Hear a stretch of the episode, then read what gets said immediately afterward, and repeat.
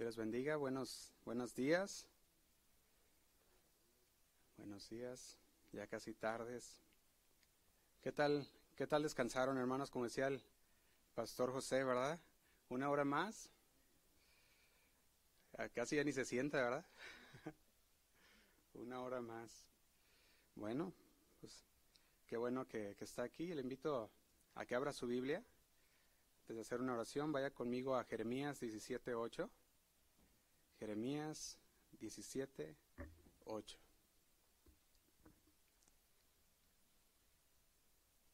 Vamos a leerlo. Me dice con un amén cuando lo tenga para saber que estamos ahí. Amén. Son rápidos. Dice así. Dice, porque será como el árbol plantado junto a las aguas, que junto a la corriente echará sus raíces, y no verá cuando viene el calor, sino que su hoja estará verde, y en el año de sequía no se fatigará, ni dejará de dar fruto. Amén. Vamos a hacer una oración. Señor, te damos gracias una vez más, Señor. Gracias porque tú has sido tan bueno con nosotros, dándonos la oportunidad de poder estar aquí reunidos, Señor, en tu nombre, así como tu palabra lo manda, Señor, de, de que nos congreguemos, Señor. Así lo hacemos, Padre. Queremos ser obedientes a tu palabra, Señor. Te damos gracias por tu palabra, porque cada día, Señor, tu palabra nos va transformando, va llevando en ese proceso de transformación, Señor, en nuestras mentes y nuestros corazones, y estamos agradecidos por ella, Señor. Te pedimos que este día no sea la excepción, que podamos salir de aquí, Señor, transformados, que salgamos de aquí, Señor, con una mente diferente, con una mente renovada, Señor, por tu palabra, como lo hace, Señor, cada día que abrimos tu palabra y la leemos, que así sea el día de hoy también, Señor. Te damos gracias y nos ponemos en tus manos. En el nombre de Cristo Jesús. Amén y amén. Le he titulado este mensaje, Un árbol plantado por Dios. Un árbol plantado por Dios. Qué bonito, ¿no? Qué bonito es un árbol que es plantado por el Señor. ¿Te imaginas? Porque podemos hablar de cualquier árbol, pero hablar de un árbol que el Señor, Él mismo planta, es algo, es algo hermoso. De hecho, si tú, si tú empiezas a ver uh, cómo la palabra habla sobre el árbol, lo usa en muchas metáforas, ¿verdad? Una de ellas es en Mateo 7, 18, por ejemplo. Y esta lo usa de esta manera, dice así. Dice, no puede el buen árbol dar malos frutos. Y dice, ni el árbol malo dar frutos buenos. Dice el 19, todo árbol que no da buen fruto es cortado y echado al fuego. Estamos hablando de Mateo 7, 18 y 19. Fíjate, nuestro Señor Jesús hablaba del árbol que no da el árbol bueno y el árbol malo. Decía, el árbol bueno no puede dar malos frutos, así como el árbol malo no puede dar buenos frutos. Y usaba esto en una forma de metáfora para enseñarnos qué cosa? Para enseñarnos acerca de los falsos maestros, de los falsos uh, profetas que vendrían. De hecho, si tú vas un poquito más atrás, en el versículo 15 uh, y 16, puedes ver que dice, por sus frutos los conoceréis. Hablando como si fueran un árbol, ¿verdad? Entonces, aquí estaba usando la metáfora de un árbol para hablar acerca de una persona. Una persona que vas a conocer lo que hay dentro de esa persona por los frutos. Entonces, esa persona es comparada con ese árbol que de repente, ¿verdad? Va creciendo, crece y es un árbol frondoso, quizás, y de repente da malos frutos y se puede ver lo que hay dentro, dentro, del, dentro del corazón. Pero también puede compararse con un árbol bueno, que ha crecido muy bien, muy fuerte, y da buenos frutos y puedes conocer que ese árbol en realidad es bueno. Pero entonces nos está hablando acerca de un árbol que el Señor plantó en este libro uh, de Jeremías, en estos capítulos. Y eso es lo que el Señor quiere hablarnos el día de hoy. No sé si usted ha notado, pero a través de la Biblia usa la, la palabra de Dios, usa mucho árbol. De hecho, usa el árbol de la vida al inicio, ¿recuerda? Vemos que dice que plantó el Señor un huerto de Edén. ¿Y qué dijo? Dice, y plantó, plantó árboles, ¿verdad? Pero también dice que estaba ahí el árbol de la vida y el árbol de la ciencia del bien y del mal. Entonces, cuando vemos esto, podemos ver que el Señor desde el inicio empezó a usar la metáfora de un árbol y decía, este es el árbol de la vida y este es el árbol de la ciencia, del bien y del mal. pero también a través de toda la Biblia empieza a hablarnos ahora de los falsos profetas como un árbol que es bueno, un árbol malo, ¿verdad? Y empieza a hablar también el árbol malo representando a los falsos profetas, el árbol bueno representando a aquel que es plantado por Dios, ¿verdad? Y, vamos a ir viendo a través de, este, este, de estos versículos cómo la palabra de Dios nos quiere hablar para que nosotros podamos decidir si queremos ser ese árbol que es trasplantado por Dios. Quiero que vayamos una vez más, Jeremías 17.8, y lo, lo, podamos leer con calma y ver qué es lo que la palabra de Dios nos va a hablar en esta, en esta mañana. Dice así, dice, porque será como el árbol plantado junto a las aguas, que junto a la corriente echará sus raíces y no verá cuando viene el calor. Dice, sino que su hoja estará verde y en el año de sequía no se fatigará ni dejará de dar, ¿qué dice? Fruto. Ahora, si usted es una persona observadora, va a ver que este, este solo, estos son los versículos, o este solo versículo, el versículo 8, tiene una enseñanza grandísima para nosotros. Fíjate lo que podemos ver al principio de este versículo 8. Si usted observó, dice ahí, empieza el versículo diciendo, porque será. Está hablando en el término futuro. Esta persona será. Pero entonces, ¿por qué habla de término futuro? Porque hay algo que debemos cumplir primeramente. Hay requisitos que debemos cumplir para que entonces podamos ser aquel árbol, aquel árbol que dice que está plantado junto a aguas. Ahora dice así, versículo 8, dice, porque será. ¿Cómo? Dice, como el árbol plantado junto a las aguas. A lo mejor tú has escuchado este versículo también en el, Salmos, ¿verdad?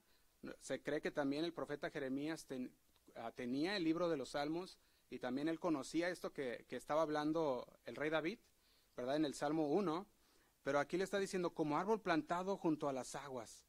Y quizás muchas veces lo hemos leído y decir, bueno, sí, un árbol que está plantado junto a las aguas. Pero ¿qué significa?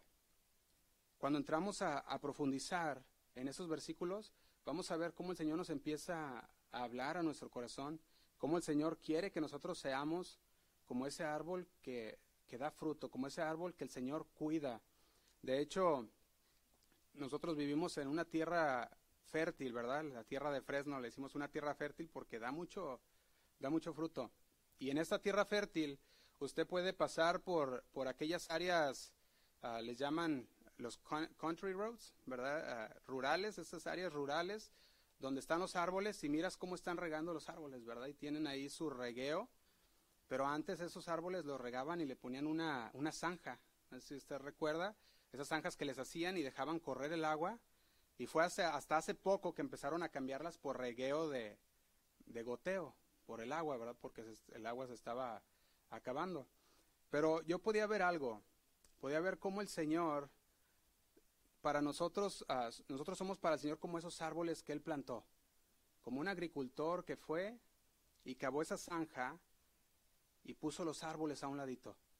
Y en esa zanja corre el agua, el agua de su palabra. Y aquel que esté plantado junto al agua de su palabra, dará fruto. Será un árbol frondoso, será un árbol grande, fuerte, que trae los nutrientes de aquella agua de Dios.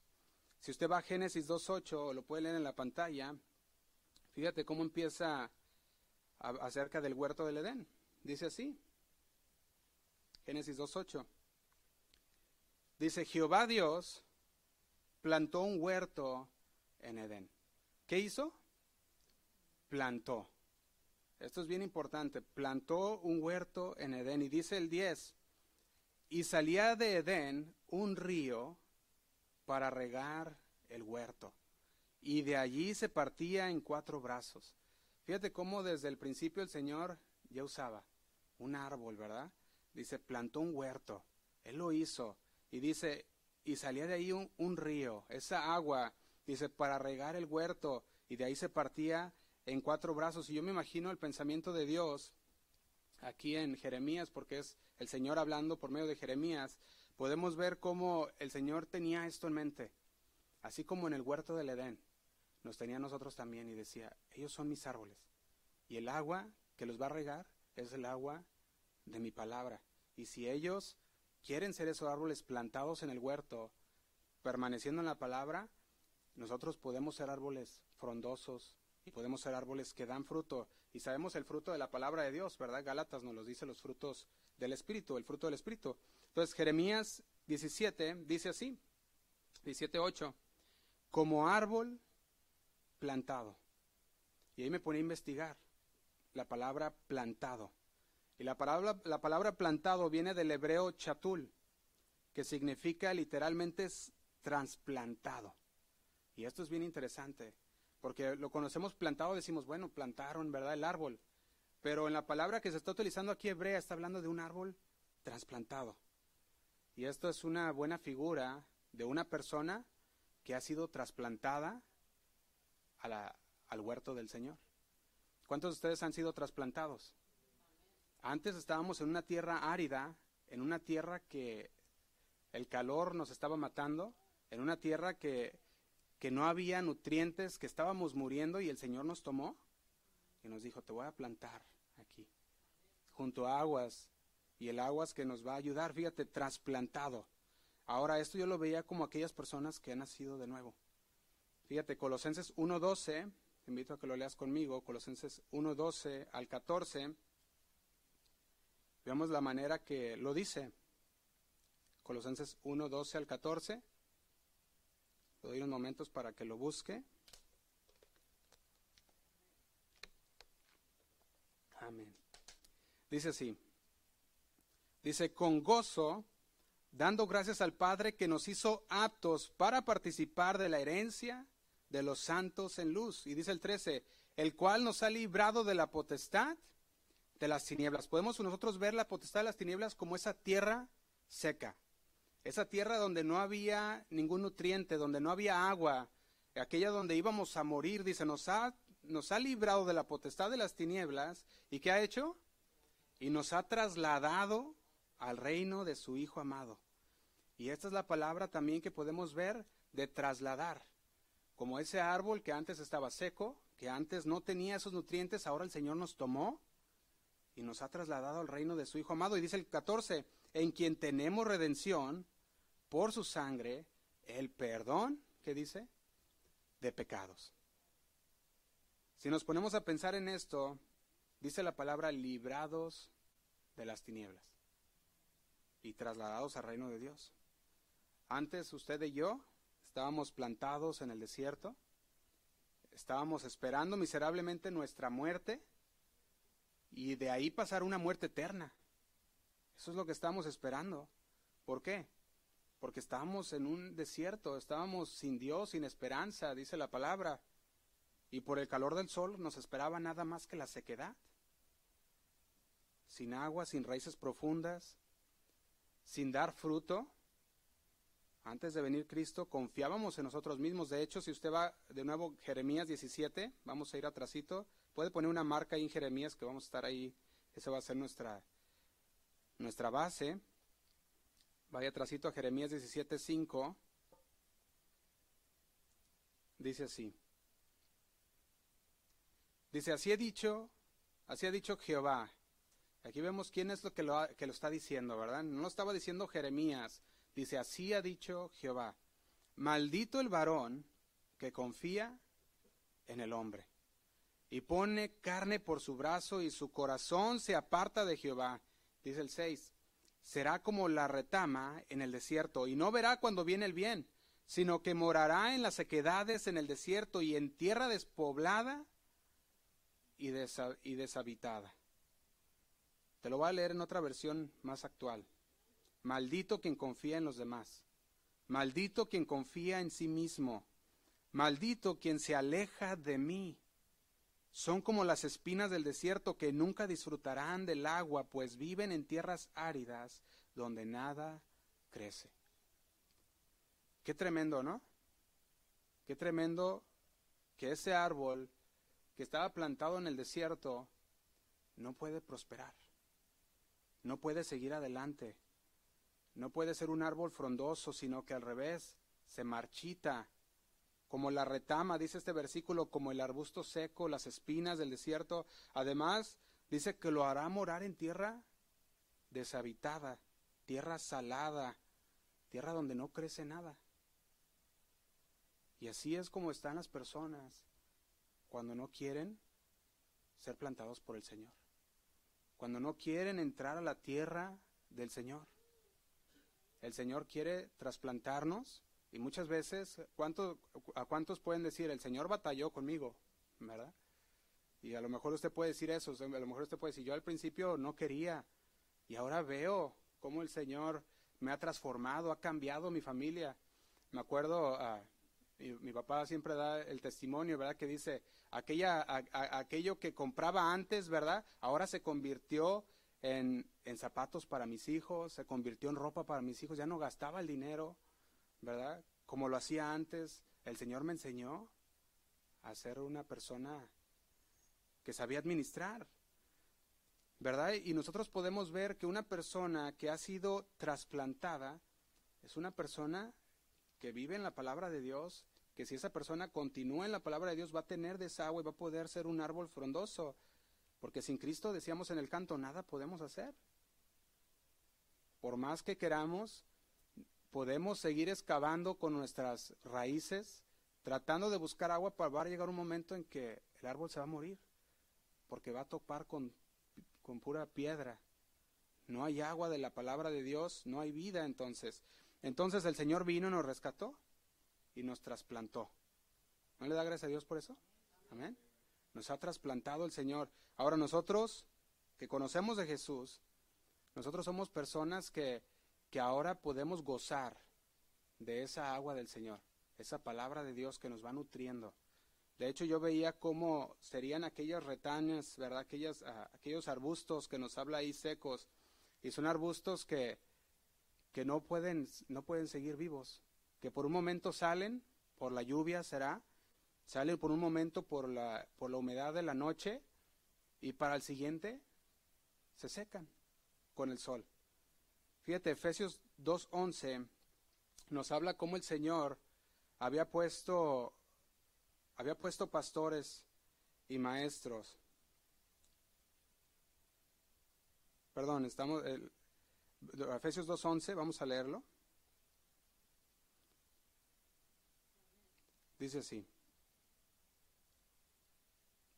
Dice, recordad, pues que vosotros, paganos en otro tiempo, por nacimiento, y aquí me quiero enfocar un poquito, no sé si usted puede notar lo que nos habla la palabra. Dice, paganos éramos antes de conocer a Cristo, antes de que fuéramos plantados en esa tierra de Dios. Paganos, pero ¿qué dice? De nacimiento. Nosotros hemos nacido en esa tierra árida. Somos árboles en el desierto. Y hasta el momento que aceptamos ser trasplantados por Dios, entonces vamos a cambiar. Mientras seguimos igual en la sequedad. Fíjate lo que dice, paganos en otro tiempo por nacimiento y considerando, dice, y considerados incircuncisos por los llamados circuncisos, esos que llevan en su cuerpo una marca hecha por manos humanas. Y dice el 12, estabais en el pasado privados de Cristo, sin derecho a la ciudadanía de Israel, ajenos a la alianza portadoras de la promesa. Y dice, sin esperanza y sin Dios en medio del mundo. Dice el 13, Ahora en cambio, ahora en cambio que somos injertados en Cristo Jesús y gracias a su muerte, ¿qué dice? Ya no estáis lejos como antes, sino cercas. No sé si usted puede ver todo esto que el Señor empieza a, a hablarnos. Dice, antes nosotros vivíamos en una tierra seca, en una tierra donde confiábamos en nosotros mismos. Siempre era yo puedo, yo no necesito a Dios, yo no, yo no tengo que ir a la iglesia, yo no tengo que leer la Biblia, yo puedo solo y nos enfocamos y confiamos en nosotros mismos hasta que la palabra de Dios llega a nosotros y nos habla y nos confronta y decimos, en realidad no puedo. La palabra dice que sin Él nada soy. Y aceptamos y decimos, Señor, sí quiero. Quiero, Señor, que me trasplantes. Quiero, Señor, que me transformes. Y venimos muchas veces, algunos vienen llamados por Dios por amor, el Señor los atrajo con sus lazos de amor, Digo, ven y aceptamos. Otros el Señor tiene que llevarlos por muchas, por muchas áreas para que puedan entender y puedan venir al Señor postrados ante Él. Otros de plano, pasen lo que pasen, no aceptan y prefieren quedarse en esa tierra árida de desierto, quemarse y morir esa muerte eterna. Pero la palabra de Dios nos dice en el 13, ahora en cambio, injertados en Cristo Jesús y gracias a su muerte, ya no estáis lejos como antes, sino cerca. Si yo veo esto y digo, qué bendición. Qué bendición que el Señor ahora nos ha injertado. Nos ha hecho parte de su cuerpo. Ahora más no todos son trasladados, no todos son trasplantados. Hay personas que no quieren ser transformados, hay personas que no quieren ser trasplantados y aquellos prefieren andar conforme los deseos engañosos todavía. Y de hecho cuando nos dice la palabra en Jeremías 17:8 dice, "Porque será", está diciendo que hay una condición, dijimos, para que podamos ser trasplantados, para que podamos ser trasladados de las tinieblas a su luz admirable, a ese huerto que le podemos decir de Dios. Y la primera condición es esta. Jeremías 17.9 nos la dice. Uh, estamos 17.8, perdón, fue el que leímos, ¿verdad? 17.5. La primera condición es no confiar en nosotros. Dice ahí, maldito el varón que confía en el hombre. Entonces la primera condición que nos habla es de no confiar en nosotros mismos. No confiar en que nosotros podemos hacerlo. No confiar en que decir, no, es que yo puedo solo, yo no necesito a Dios. Porque en realidad no vamos a poder, va a ser como ese árbol que quiere echar sus raíces y traer agua, pero en realidad al último se seca, porque no llegó nada, no alcanzó a nada. Jeremías 17:9 dice así también. Dice, engañoso es el corazón, más que todas las cosas. Entonces, si nosotros, si el Señor ya nos ha hablado y nos dice que engañoso es el corazón, entonces, ¿por qué aferrarnos a querer confiar aún en nosotros mismos? Si el Señor nos ha dicho, engañoso es el corazón más que todas las cosas, y dice, y perverso, ¿quién lo conocerá? Y dice el 10, yo Jehová, que escudriño la mente, que pruebo el corazón para dar a cada uno según su camino, según el fruto de sus obras. Y el Señor nos está diciendo, básicamente, si tú continúas confiando en ti mismo, no puedes ser trasplantado. Si tú continúas confiando en ti mismo, confiando en los hombres, no puedes ser trasplantado. No puedes ser parte de mi huerto. Tienes que dejar de confiar en ti mismo dejar de poner la confianza en los hombres y poner la confianza en Dios. Por eso dice el versículo 7 de Jeremías 17. También. Ahora dice de la siguiente manera, dice, bendito. Está hablando aquí de favorecido. Bendecido. ¿Quién? Dice, el varón. Y agrega, que confía en Jehová. Y cuya confianza es Jehová. Fíjate cómo nos lo dice. Nos está diciendo, bendito, favorecido, bendecido, aquel que confía en el Señor, que no confía en sí mismo, que ha dicho, ¿sabes qué, Señor? Yo en realidad le intenté por mucho tiempo, Señor, yo quise hacerlo por mí mismo, pero no pude. Necesito de ti. Y el Señor nos dice, bendito, favorecido, bendecido, aquel que ha decidido confiar en el Señor y cuya confianza es Jehová. Y puede sonar redundante, pero tiene mucho significado. De hecho, yo buscaba el significado de confiar, que dice que confía en Jehová. Y el significado de confiar es esto, es encargar o poner al cuidado de alguien algo. Es encargar o poner al cuidado de alguien algo. Y dice, bendito el varón que ha encargado, que ha puesto en el cuidado, su cuidado, en Jehová. Pero luego agrega también y cuya confianza es Jehová. Y aquí la palabra confianza significa esperanza firme que se tiene de alguien. También significa seguridad de alguien, que se tiene en alguien. Por lo tanto, este versículo cuando lo leemos está diciendo, bendito el varón, bendecido el varón, bendecido aquel que ha depositado, ha encargado todo en Jehová y cuya esperanza firme, cuya seguridad es Jehová. Y la pregunta sería, ¿es el Señor tu seguridad? ¿Es el Señor aquel que tú has depositado y encargado tu vida? ¿Qué pasa cuando empiezan los problemas? ¿O qué pasa cuando llega la necesidad a nuestras vidas? Estamos encargando todo, estamos diciendo, Señor, tú sabes la necesidad. Sigo confiado en ti, Señor. Tú sabes, Señor, lo que estoy pasando. Tú sabes las dificultades. Señor, tú eres mi confianza, tú eres mi seguridad. Podemos ir con toda confianza al Señor y decirle, Señor, yo sé que al final tú llegarás. Y si no llegares, Señor, yo sé que tú dices que todo obra para bien para aquellos que te aman. Y poder llegar a ese punto de decir, si me lo das y si no me lo das, gloria a Dios. ¿Podemos llegar hasta ese punto? Y si llegamos a ese punto, entonces, una señal de que eres ese árbol plantado junto a corrientes de agua, que cuando viene el calor, su hoja no cae y que su fruto continúa abundando. Y eso sería, hermanos, una gran lección para aprender de cada cristiano. Cuando llega el momento en que dices, no sé cómo le voy a hacer aquí, pero yo sé, Señor, que tú sabes. No sé, Señor, cómo va a pasar esto, pero si estamos en tu propósito, Señor, yo sé que tú tienes todo en control. Y nosotros nos basamos y decimos, estamos siendo ahora sí que llenados por su agua, por la palabra de Dios, y estamos confiados, Él es nuestra esperanza, Él es nuestra seguridad, y podemos andar en paz. No sé si usted recuerda la parábola de la casa fundada sobre la roca. Está en Mateo 7, 7:25.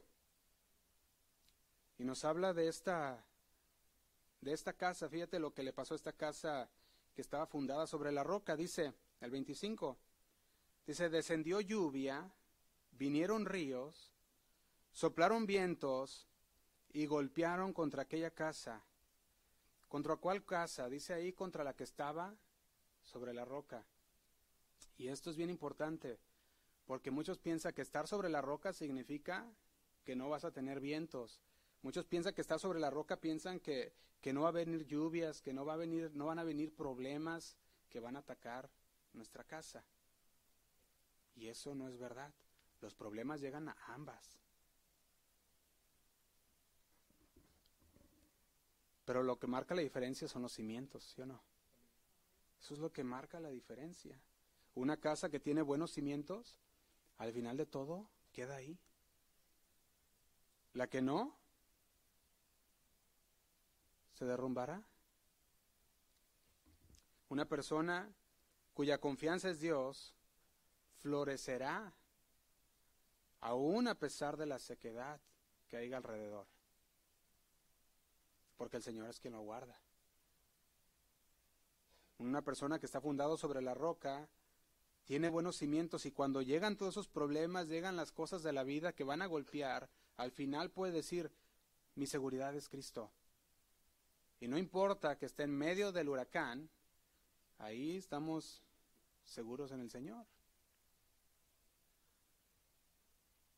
Y eso es lo que el Señor nos habla con esto del, de un árbol plantado. Fíjate, está diciendo, cuando vengan las dificultades, aquí lo está figurando en forma de calor y sequía, si usted notó eso, dice que llega la sequía, llega el calor a ese árbol, esto nos habla a nosotros de las dificultades de la vida, nos habla también ah, de forma figurada, pueden ser muchas cosas que, que nos atrapan, ¿verdad? La enfermedad, ah, los problemas, unos temor, ansiedad, ¿verdad? Que le llega, pero el Señor dice esto, y aquí es donde nos está hablando el Señor también. Dice, aunque llegue el calor y la sequía, está diciendo aquí que ese árbol continuará, no se secará, estará verde. También nos habla que no tendrá temor ni ansiedad, porque su hoja estará verde y no se fatigará. De hecho, eso es lo que significa la palabra fatigar. Está hablando aquí de, cuando está diciendo fatigar, está diciendo que ese árbol no tendrá temor. Y no sé usted si, si ha llegado a ese, a ese punto en su, en su cristianismo, en la relación con Dios, que cuando usted ya ve los, aquellos días malos, que cuando usted ya ve aquellos días secos y se acercan y, y nos empiezan a cubrir y empezamos a ver la sequedad de nuestra vida y podemos decir, Señor, yo sé que mi hoja no caerá. Yo sé que tú eres el que me sostiene, Señor. Y cuando aprendemos eso, hermanos, el Señor empieza a pasarnos ahora sí que a otro nivel, porque en realidad tu fe está en el Señor. Y llega un momento de dificultad y tú estás en paz. dices, está bien. Así el Señor conoce. Fíjate, el Salmos 37.3 dice así.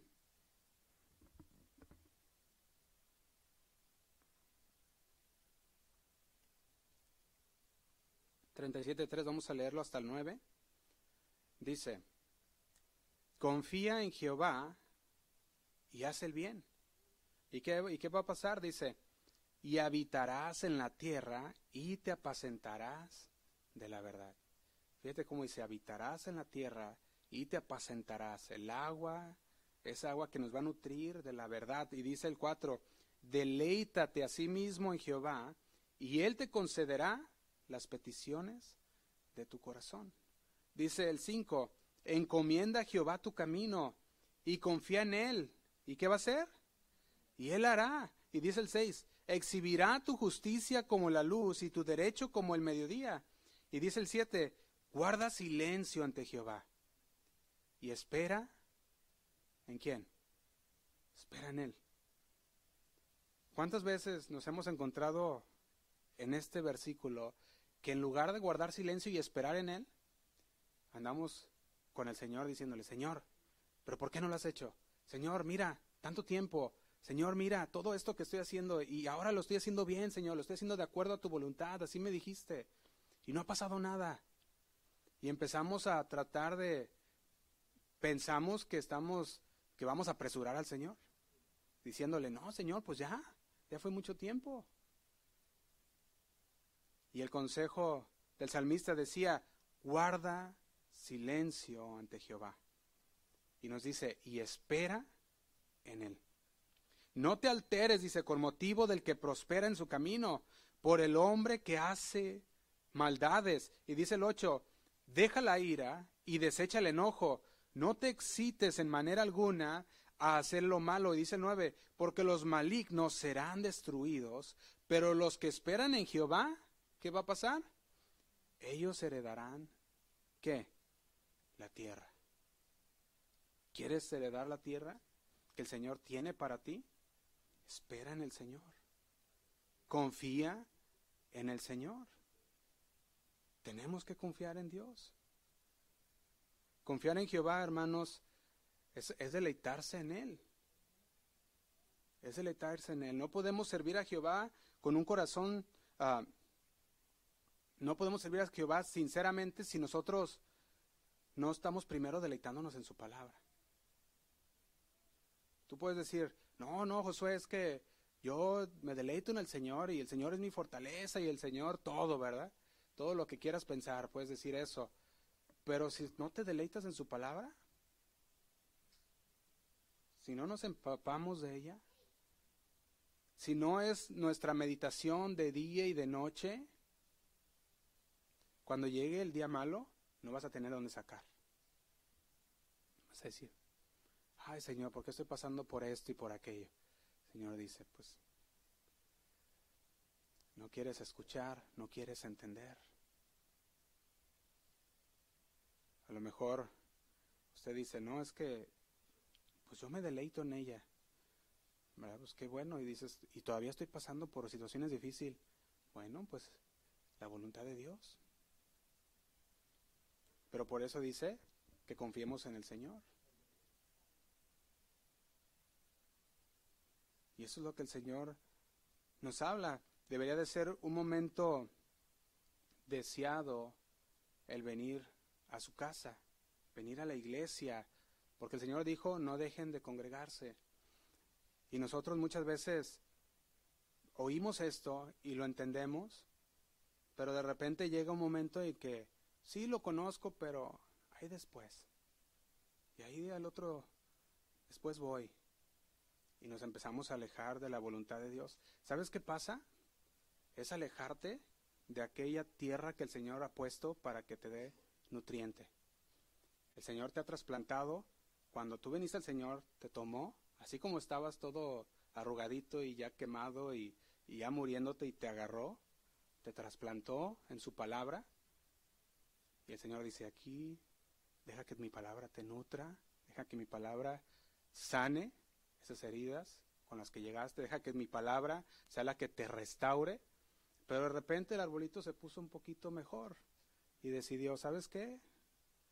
Mejor me voy otra vez a las tierras áridas. Quizás esta vez tendré más. Así que suerte, ¿verdad? Como dicen unos. Pero en realidad no podemos encontrar nada fuera de él. Y de repente llega aquella dificultad y la sequía, llega al árbol y otra vez, ¿verdad? Señor. Y el Señor nos nutre, pero tenemos que acercarnos a su palabra, al agua de vida. Si nosotros no nos acercamos, nosotros sabemos que lo podemos, nos podemos acercar en cualquier momento, ¿sí o no? Estamos en nuestra casa, podemos agarrar nuestra Biblia y podemos obtener el agua de Dios. Pero por algo el Señor dijo, no dejemos de congregarnos. Sin embargo, eso se ha hecho ya muy común entre los cristianos. Cristianos sin iglesia. Cristianos dicen, es que yo soy la iglesia. Bueno, sí, ¿verdad? Tú eres la iglesia. Si tú ves ahí un dedo en la calle y te lo encuentras, dices, es el cuerpo. No, ¿verdad? me encontré un dedo, ¿verdad? todos somos parte del cuerpo de Cristo. Y la iglesia, todos somos parte de la iglesia. Y nos necesitamos los unos a los otros para continuar adelante. Si nosotros como cuerpo no estamos bien activados y, bien, ah, olvidó la palabra, bien conectados, ¿verdad? Por falta de la palabra, ah, entonces pues no vamos a poder llegar a ninguna parte como cuerpo. Fíjate lo que le está diciendo, dice, los que esperan en Jehová, ellos heredarán la tierra. Quiero que vaya una vez más, vaya Jeremías 17.7. Jeremías 17.7 dice así, bendito el varón que confía en Jehová y cuya confianza es Jehová. Y dice el 8, porque será como árbol plantado junto a las aguas. Miren, hermanos, cómo le está hablando aquí. El agua que está diciendo ahí junto a las aguas, está hablando aquí de la palabra de Dios. Esa agua que nos va a nutrir, así como en Génesis, que leímos Génesis 1.2, también dice, el Espíritu de Dios se movía sobre la faz de las aguas, ¿recuerdan? Y el Señor desde el principio usaba el agua también. Y nos enseñaba muchas veces cómo el Señor usaba metafóricamente también esta agua para decir, esa agua es la que te va a nutrir. ¿Cuál? La palabra de Dios. No sé si usted ha notado esto, pero desde el inicio de Génesis 1, que dice, y el Espíritu de Dios se movía sobre las faldas de las aguas, ¿verdad? Y tú, y tú encuentras eso en, en Génesis 1.2, de hecho, cuando dice eso. Pero si tú vas hasta el final de la Biblia, en Apocalipsis 22.1, también puedes encontrar aquel río. Un río que desciende de la ciudad, de la nueva Jerusalén. Es un río limpio de agua de vida, dice así, fíjate, Apocalipsis 22.1, se los leo. Dice, después me mostró un río limpio de agua de vida, resplandeciente como el cristal, y dice que salía del trono de Dios y del Cordero. Y dice el 2, en medio de la calle de la ciudad, y a uno, dice, y a uno y otro lado del río estaba el árbol de la vida, que produce doce frutos, dando cada mes su fruto, y las hojas del árbol eran para qué? Para la sanidad de las naciones. Desde el Edén, que el Señor plantó esos árboles en el Edén y lo rodeaba esos cuatro ríos, hasta la Nueva Jerusalén, que también vuelve a salir un río del trono de Dios, el cual llega a ese árbol que estaba en medio del árbol de la vida. También lo podemos ver como todos los que confían en, en aquel, en el Señor, como el que les da esa, esos nutrientes, podrán ser árboles frondosos, al igual como ese árbol de la vida que estaba alrededor de este río, que estaba en medio, perdón, dice ahí el versículo, el versículo 2, dice, al otro lado del río estaba el árbol de la vida que produce doce frutos.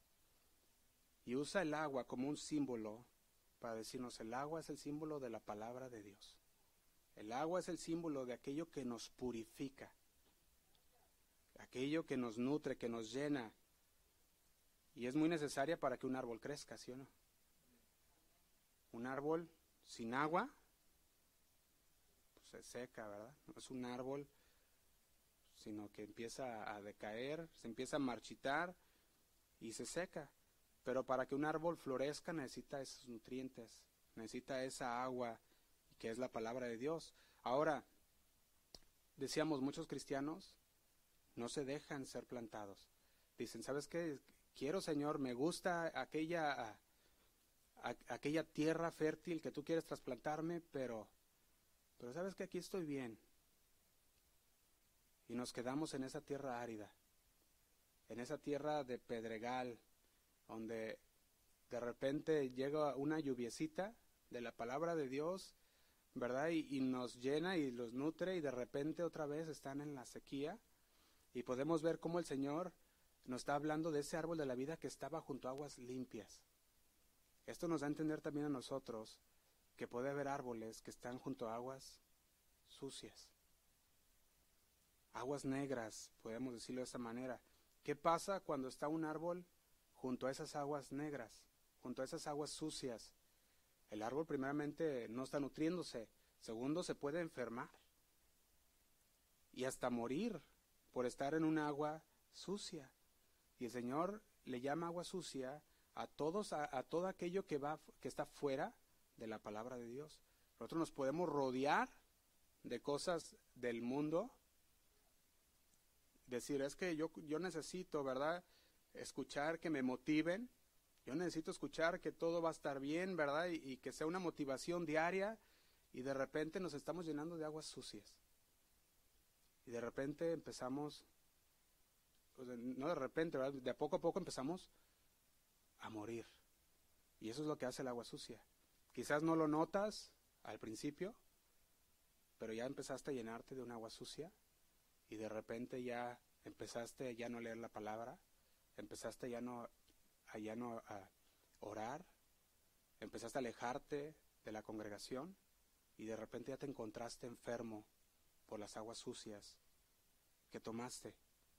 Y el Señor dice, tienes que tomar de mi agua, agua limpia, agua que te va a llenar. Fíjate, números 11, versículo 4. Podemos ver una comparación como el pueblo de Egipto. Números 11, versículo 4.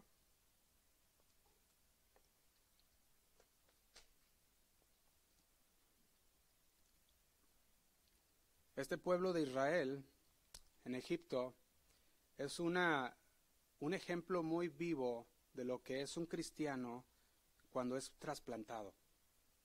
Nosotros podemos ver, el pueblo de Egipto estaba en qué? Estaba en esclavitud, ¿recuerda eso? Estaba en esclavitud, pero el Señor vino y los rescató, los llamó, salieron de Egipto. Pero ¿qué pasó? El pueblo empezó a desear lo que tenía antes. Fíjate, números 11.4 dice, y la gente extranjera que se mezcló con ellos tuvo un vivo deseo. Y los hijos de Israel también volvieron a llorar y dijeron, ¿quién? Dice, ¿quién nos diera de comer carne o a comer carne? Es el 5. Nos acordamos del pescado que comíamos en Egipto de balde. Dice, de los pepinos, de los melones, de los puerros. Dice, de las cebollas y de los ajos. Fíjate, para ellos decían, preferible estar, regresar a la esclavitud y tener estas cosas que estar yendo en camino al lugar donde el Señor los quería plantar. Decía un lugar donde fluía leche y miel. Que si no hubiera sido por su terquedad, hubieran llegado rápido. Pero tuvieron en su terquedad 40, 40 años. Ahora, usted puede hacer lo mismo. Usted puede decidir obedecer al Señor y alinearse a su palabra, serle fiel a la palabra y ver cómo usted llega a aquella tierra prometida de Dios.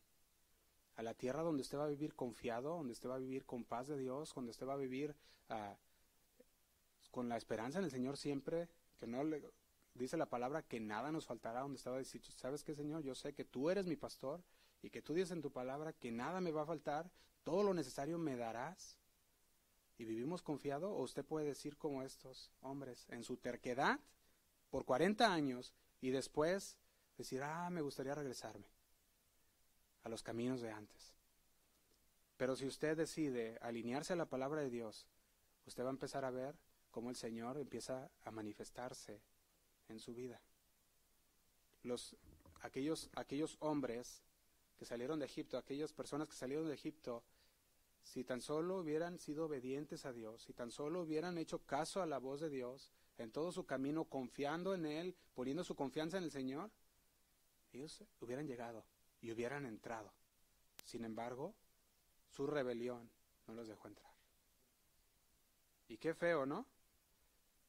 Qué feo. Este es un, este es un vivo ejemplo de un árbol que el Señor quiso trasplantar y lo llevaba para trasplantarlo, lo había librado, les daba lo necesario, fíjense, les daba su alimento, ¿sí o no? Dice que descendía pan del cielo, les dio agua cuando tenían sed y el Señor les daba lo que les daba lo necesario, no lo que querían y aunque aún así les dio lo que quisieron también. Y hasta se atragantaron porque lo, lo pidieron mal. Y dice que muchos murieron, ¿recuerdan esa, esa parte? querían carne, querían carne, el Señor dijo, ahí les va carne hasta que reventaron y sí, literalmente, ¿verdad? Y eso fue lo que, lo que pasaba con esos, con esos árboles. Y nosotros podemos hoy ver la historia de Egipto. Podemos ver las historias de la palabra de Dios, podemos tener completamente el agua de Dios a nuestro alcance para nutrirnos pero es tu decisión. Jeremías 17:8 dice, porque será como el árbol plantado junto a las aguas, que junto a la corriente echará sus raíces. Y esto es el otro punto, las raíces. ¿Sabe qué, qué pasa con un árbol que no tiene agua? Deja de crecer, dijimos. Se seca, se marchita, y usted va y ve un árbol que no tiene agua y dice, pues ya este ya no, no sirve, ¿verdad? Muchos ya muertos secos. Pero ve otro árbol que está junto al río y los mira bien frondosos. No sé si usted ah, así ha pasado por el río y de repente ya va llegando al río y mira como una línea puro verde. Y es la línea al lado del río, ¿verdad? Todo verde. A los lados está más seco, pero acá en la línea todo verde. Y el Señor nos está diciendo, eso es lo que seremos.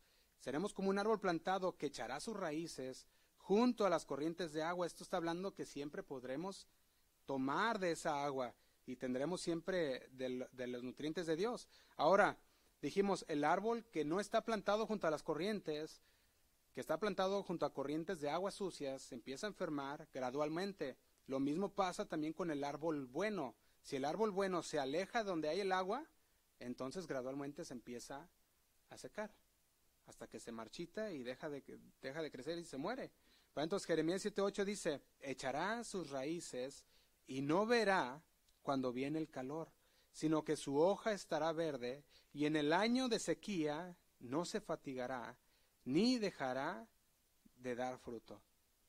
Y dijimos, la sequía y el calor representan las adversidades, las tribulaciones. A que vaya conmigo a Primera de Pedro 1.7. Primera de Pedro 1.7.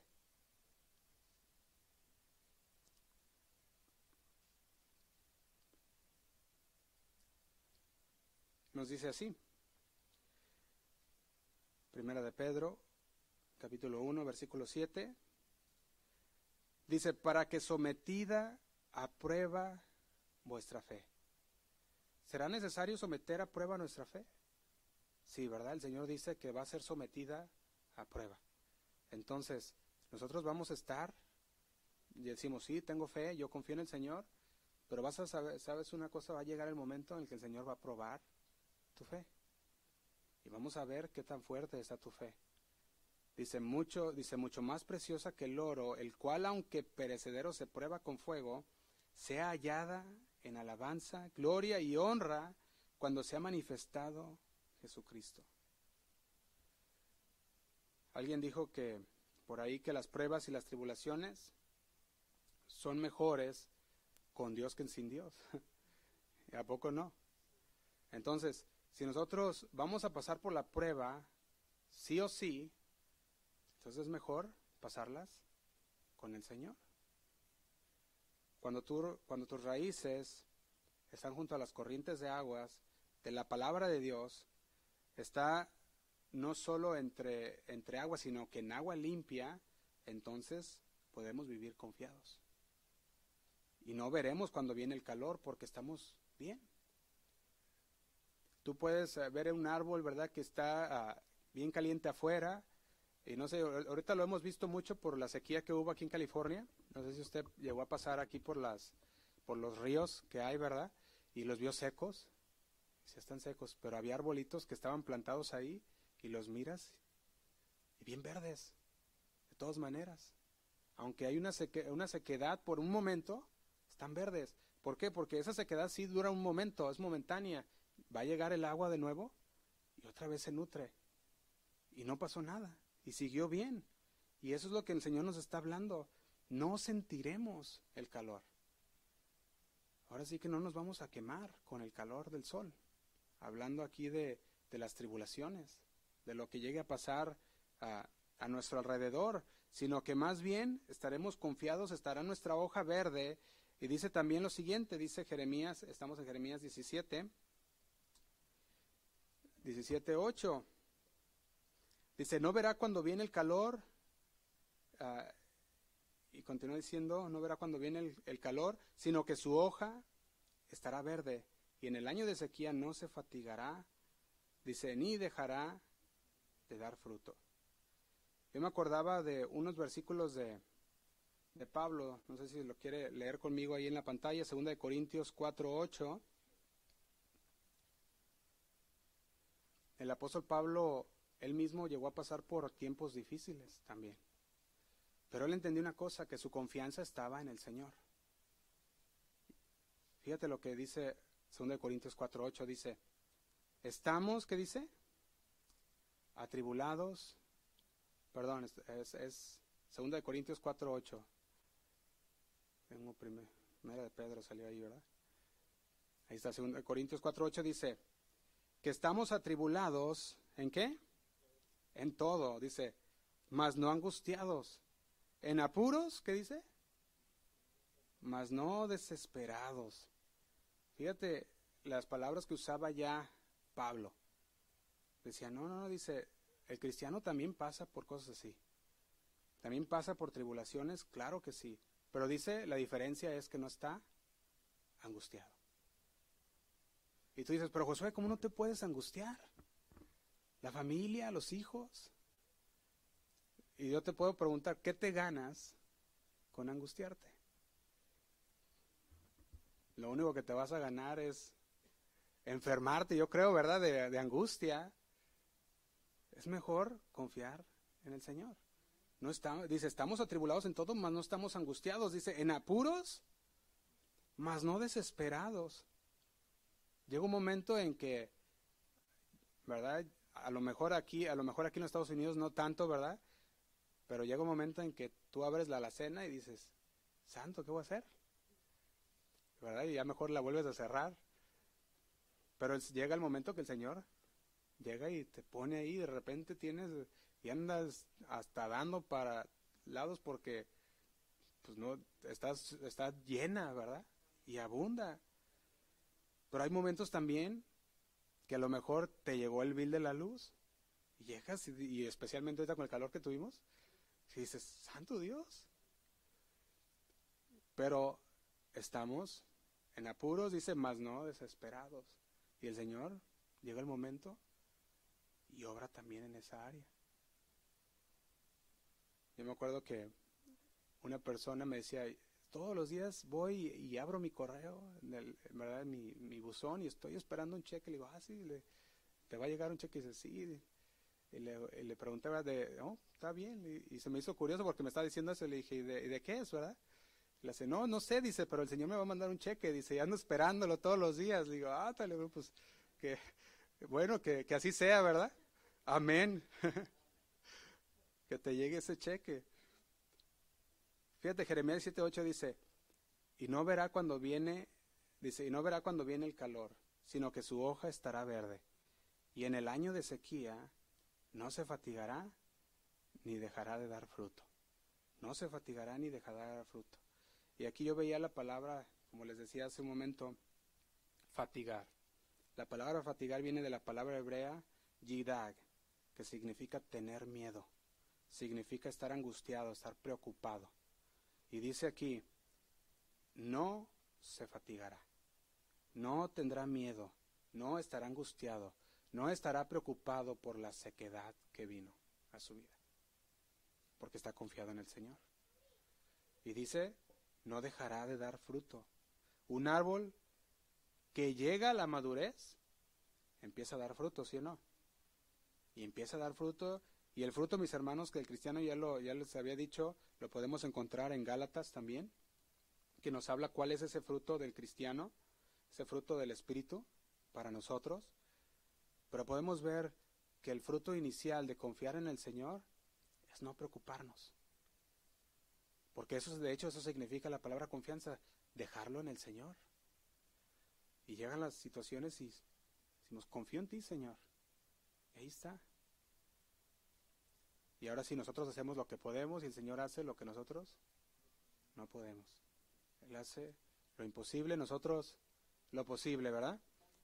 Entonces un árbol, dijimos, que llega a la madurez va a dar fruto y el fruto va a ser el fruto del Espíritu, especialmente estamos hablando de los cristianos, van a dar ese fruto del Espíritu, en el no creyente dará el otro fruto de la carne, que eso ya es mucha rebeldía, rebelión, ¿verdad? Entonces nosotros podemos ver también que es solo a través de nuestra relación con Cristo que nuestro árbol podrá tener buenas raíces, podrá estar bien cimentado. No sé si usted ha visto, hace unos días estuvo haciendo un viento fuerte, no sé si recuerda, de hecho el, el sign ya se está cayendo otra vez acá afuera, le dio duro el aire, ya, estaba seco, ¿verdad? Y le pusieron ahí, los hermanos nos ayudan a ponerle cinta y le pusimos cinta y ya otra vez ya anda volando el sign con ese viento que llegó. Pero si usted ve esos vientos, mueve el árbol y mueve los árboles, ahí por donde vivo hay unos arbolones, ¿verdad?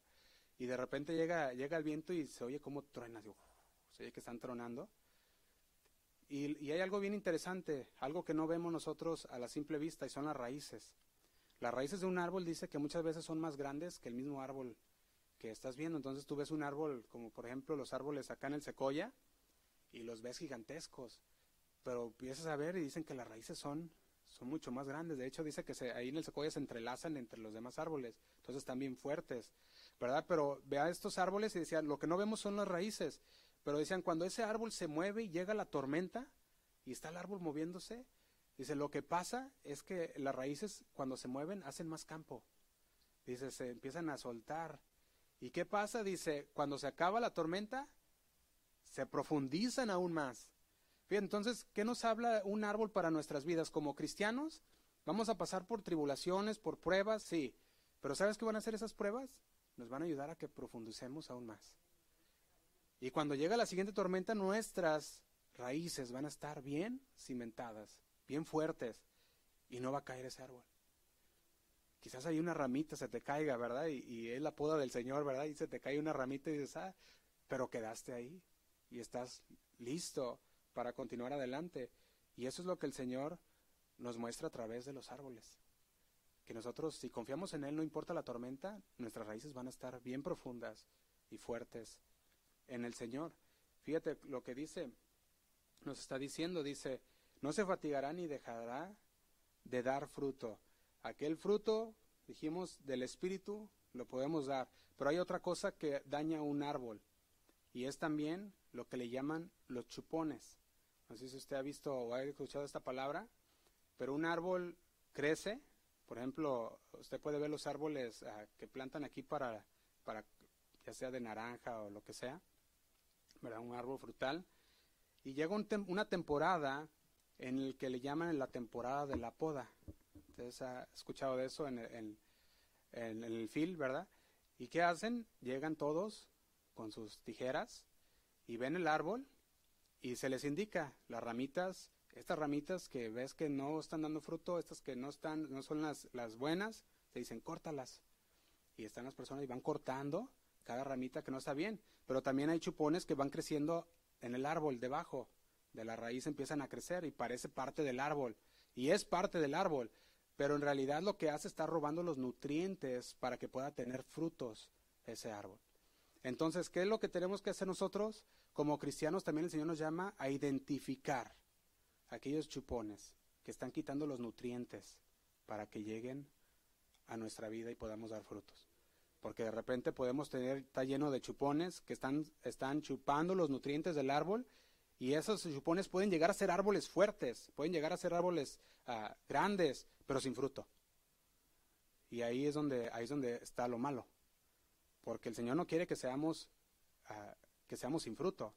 El Señor quiere árboles y dice que Él quiere fruto y mucho fruto. Eso es lo que quiere el Señor. De hecho, es lo que dice su palabra. Pero entonces nosotros también como árboles identificar aquellas áreas que nos están quitando los nutrientes de la palabra de Dios. Llámese trabajo, llámese muchas áreas que podemos llamar los llamados hobbies, que llegan a nuestras vidas y decimos, ah, es que a mí me gusta hacer esto, ¿verdad? Y esto me gusta, y de repente nos gusta más que la palabra. Y empezamos a descuidarnos de la palabra, y está ese chupón creciendo y quitando el tiempo de lo que deberíamos estar dedicando a la palabra, y por ende a la familia también.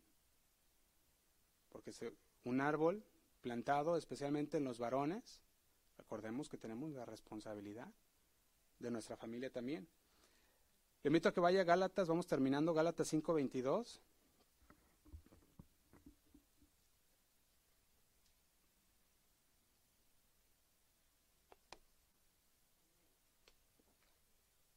Amén. Conozcamos este fruto del Espíritu, dice, dice el 22, más el fruto del Espíritu es amor, gozo, paz, paciencia, benignidad, bondad, fe, mansedumbre, templanza, que dice, contra tales cosas no hay ley.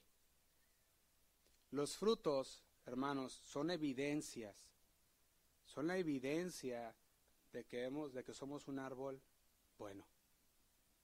Los frutos del amor, del gozo, de la paz, de la paciencia, de la benignidad, es la evidencia de que el Espíritu mora en nosotros, el Espíritu de Dios. Si nosotros no tenemos el fruto del Espíritu, entonces deberíamos de cuestionarnos y decir, ¿qué está pasando? ¿Estoy en el Señor o pienso que estoy en el Señor? Porque el fruto del Espíritu dice que es amor, es gozo, es paz, es paciencia, es benignidad, es bondad, es fe, es mansedumbre, templanza, y dice, contra tales cosas no hay ley. También Mateo 3.8 nos habla del fruto, los frutos que deberían de dar aquellos fariseos que querían en ese tiempo bautizarse, ¿recuerda? Que les decía, les decía el, Juan el Bautista, les decía, tienen que, uh, que ver los frutos de arrepentimiento, que en realidad se puedan ver. ¿Y sabía usted que los frutos se miran en las personas? ¿Se pueden mirar? Por eso decíamos, los frutos son, son visibles. A lo mejor tú dices, no, es que caras vemos, corazón no sabemos. Sí, está bien, ¿verdad? No sabemos los corazones de las personas. Pero ¿sabías que el fruto sí se mira? Se miran las personas. Y tú dices, mira esa persona, la templanza que tiene, mira la paz que tiene, mira la confianza que tiene en el Señor, en esta persona. Y, y puedes ver muchos de estos frutos. La bondad, la mansedumbre, la paciencia. Y se pueden o sea, son, son frutos que podemos ver en las personas también. Y luego, luego se nota también cuando la persona está llena de los frutos de la carne, que también nos puedes leer ahí después también. Efesios 5.8.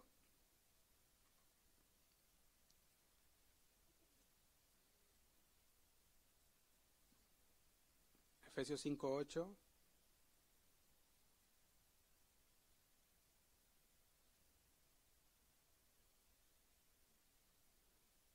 Dice así, porque en otro tiempo, ¿qué eras?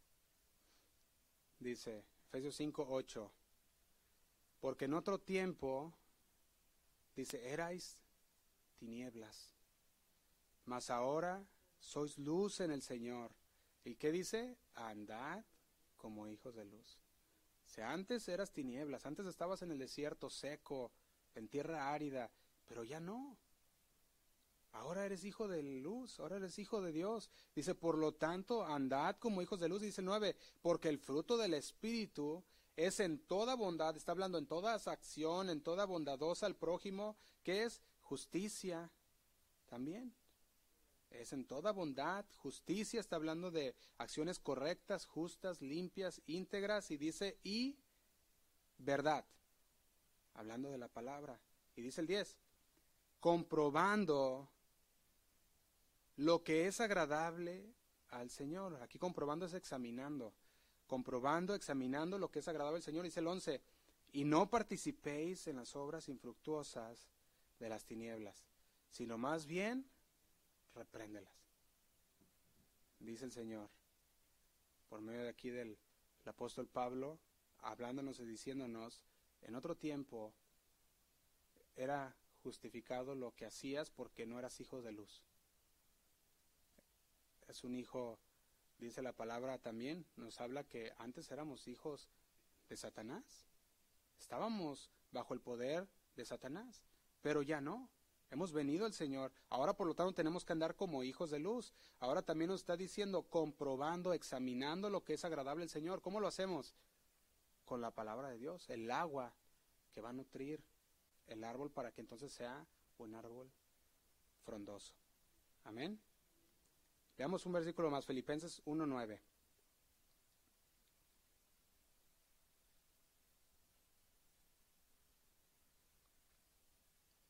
Filipenses 1.9, para terminar.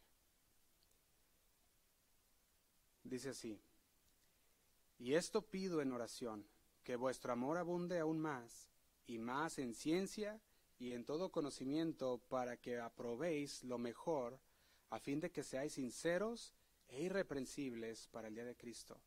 dice el 11, llenos de frutos de justicia, que son por medio de quién? De Jesucristo, para gloria y alabanza de Dios. Un fruto que es de justicia, pero ese fruto no viene por nuestra justicia, no viene por nosotros mismos. Es un fruto que viene por medio de Jesucristo. Si Jesucristo está en ti y tú estás en Él, entonces los frutos que vas a dar van a ser para gloria y alabanza de Dios. Amén. Vamos a ponernos de pie, hermanos. Y vamos a orar.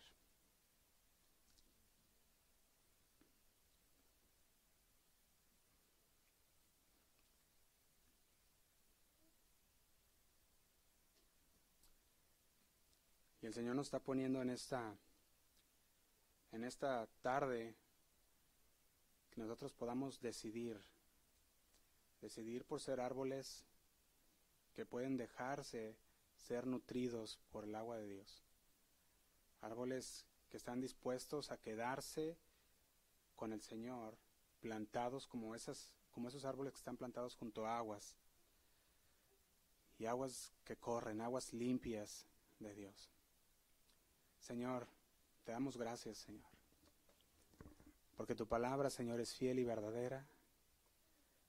Tu palabra, Señor, nos redarguye, nos confronta. Y si hemos sido esos árboles, Señor, que se quieren alejar del agua, si hemos sido esos árboles, Señor, que estamos secos, que estamos muriendo, Señor, en esta tarde tú nos haces conocer tu voluntad. Que tu voluntad es, Señor, que estemos plantados junto a corrientes de agua. Pero nuestra confianza debe de estar en ti, no en nosotros, Señor. Nuestra fe debe de estar bien cimentada en tu palabra. Señor, y en esta, en esta tarde venimos delante de ti reconociendo que te necesitamos, reconociendo que necesitamos del agua, Señor, de tu palabra, para poder continuar adelante, que necesitamos del agua de tu palabra, Señor, para poder crecer como árboles frondosos que dan fruto a su tiempo, Señor, y que su hoja no cae. Porque sabemos, Señor, que cada día que pasamos junto a esas aguas, Señor, y nos deleitamos en ella, nuestras ramas crecen y nuestro fruto es bastante, Señor. Frutos de arrepentimiento, frutos, Señor, que son dignos de ti para gloria y alabanza tuya, Señor. Y en esta, en esta tarde queremos ponernos delante de ti. Habla a nuestro corazón, Señor que vayamos de aquí meditando en tu palabra, Señor, que no, que no haya entrado por un oído y salga por el otro, sino que entre, Señor, en ese tesoro de nuestro corazón. Podamos atesorarla, Señor, meditar en ella de día y de noche, deleitarnos en tu palabra, para que seamos esos árboles frondosos. Te damos gracias, Padre, nos ponemos en tus manos. Te pido por mis hermanos que están aquí esta, en esta tarde. Los bendecimos, Señor te pedimos que tú los lleves con bien a sus hogares, donde quiera que ellos vayan, Señor, que tú estés con ellos. Que ellos puedan ser árboles, Señor, que dan fruto en sus familias, con sus amigos, Señor, que ellos puedan ver los frutos, que ellos puedan ver el fruto de tu espíritu en ellos, Señor. Puedan reconocer que son personas diferentes, que no hablan igual, que no actúan igual, porque tú estás, Señor, perfeccionando y tú estás santificándolos en tu palabra cada día. Gracias, Señor. Nos ponemos en tus manos. En el nombre de Cristo Jesús. Amén y amén. Gracias, Señor. Vamos a levantar un canto al Señor y quedamos despedidos,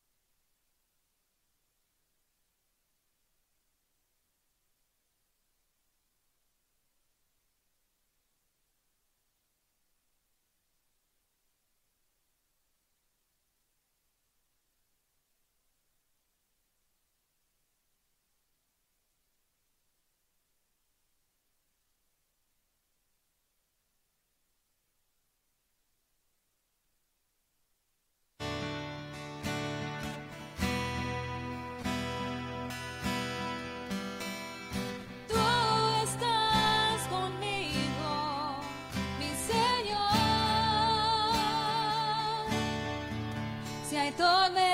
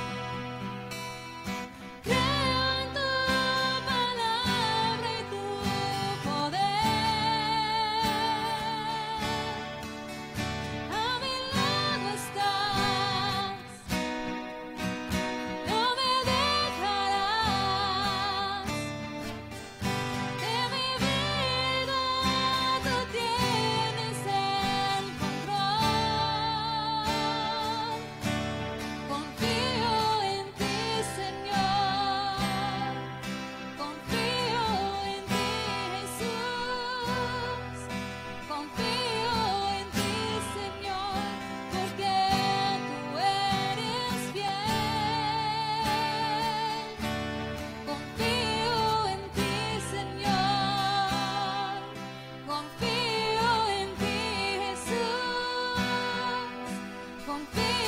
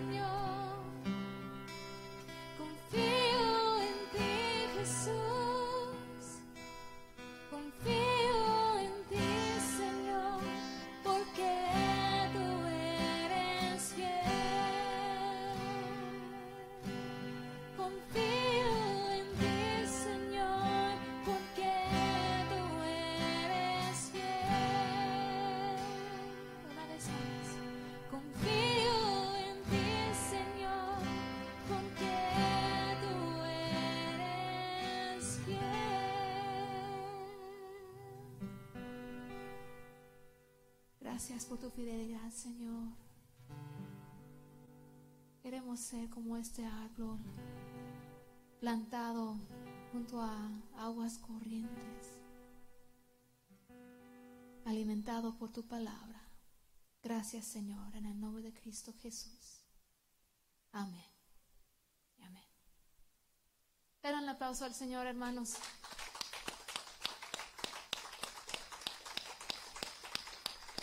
El Señor es fiel y el Señor es bueno. Amén. Amén.